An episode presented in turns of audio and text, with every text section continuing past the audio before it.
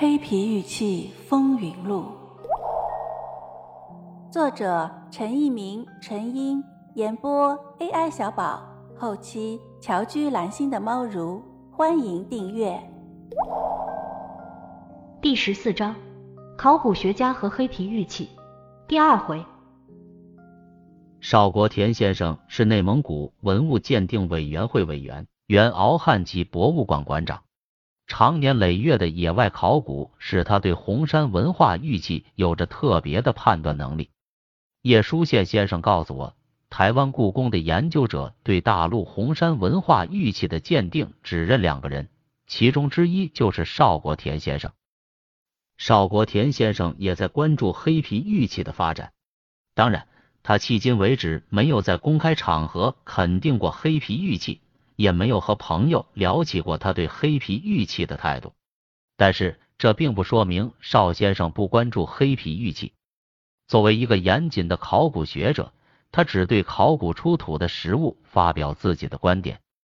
最近，邵国田先生在上海的一家并非收藏和文物类的杂志上发表了一篇文章，里面阐述了他对红山玉器的最新思考，其中几个观点比较大胆和新颖。一是红山玉器的数量问题，二是 C 字龙的文化属性问题，三是红山玉器的材质问题。文章比较长，占据了这份杂志副刊的全部版面，但因文章的质量实在是高，杂志的编辑欣然发表。在这篇文章的配图中，邵国田先生引用了一件黑皮玉器，它就是乌兰先生论文中曾引用的那件人形玉器。因为那同样是赤峰地区博物馆的藏品，而且是有明确地点的征集品。作为一个严谨的考古专家，他认为这件玉器是靠得住的。但是在科学的考古发掘中，黑皮玉器还没有出土品。邵国田先生要否定他们是真品吗？他没有发表过这样的言论，他只是没有发表过肯定黑皮玉器的言论。这其中的不同之处，反映了一个严肃的考古工作者的科学态度。这个世界太复杂了，实在是千变万化。我们人类对世界的认识永远不会穷尽。我们人类还不能解答历史留给我们的无数个谜团。邵国田先生不会轻易做出自己的判断，他在默默的关注着，关注着黑皮玉器的人和事。他一直和陈一民先生在探讨黑皮玉器的器型、材质、地域和黑皮的成因。他会提出一个又一个问题，要陈一民先生思索，也要自己思索。在科学的征途上，这种思索会经常发生，也会十分痛苦。即使在新华美通发表了相关的通讯后，即使和内蒙古有关方面了解了某些进展后。邵国田先生也没有匆忙发表自己的意见。这是一个实事求是的考古工作者，他并不稀罕自己在考古界的地位，他重视的是实证精神和科学态度。在人类的考古遗迹面前，任何名誉和地位显得如此的渺小和苍白。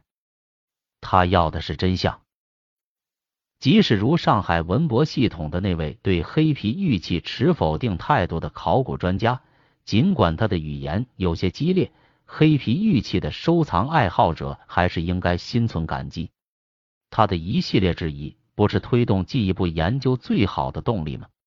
没有不同意见，黑皮玉器也许就不会这么多人关注。更多的考古学者和邵国田先生一样，在默默的关注着黑皮玉器的方方面面。他们的内心被我们祖先的辉煌照耀的透亮透亮。他们的职业又是他们坚定的相信科学发掘的事物，一切都在发掘之后。收藏界应该感谢这样的考古学者，他们并不匆忙的否定，也不匆忙的肯定。人类的历史也许比我们已知的漫长的多，现代考古学的建立不过是一百来年的事情，我们还有许多没有发现，我们还会发现许多许多。谁能知道秦始皇陵埋下了兵马俑？谁又能知道秦始皇陵还会出土什么惊世骇俗的珍宝？司马迁不知道，我们现代的文博专家和历史学家也不可能知道。难道我们因为司马迁没有在《史记》中留下文字而否定兵马俑吗？文博专家和历史学家不知道的事情，极有可能让考古学家来发掘和披露。也许收藏家也能在此助上一臂之力。考古学者、文博学者，你们应该是收藏爱好者天然的盟友。携起手来，我们的祖先和我们的祖国在注视着我们，人类的文明在等待着我们，呼唤着我们。在祖先创造的奇迹面前，我们没有什么不可以舍弃的。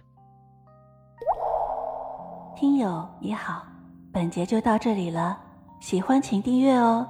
下节更精彩。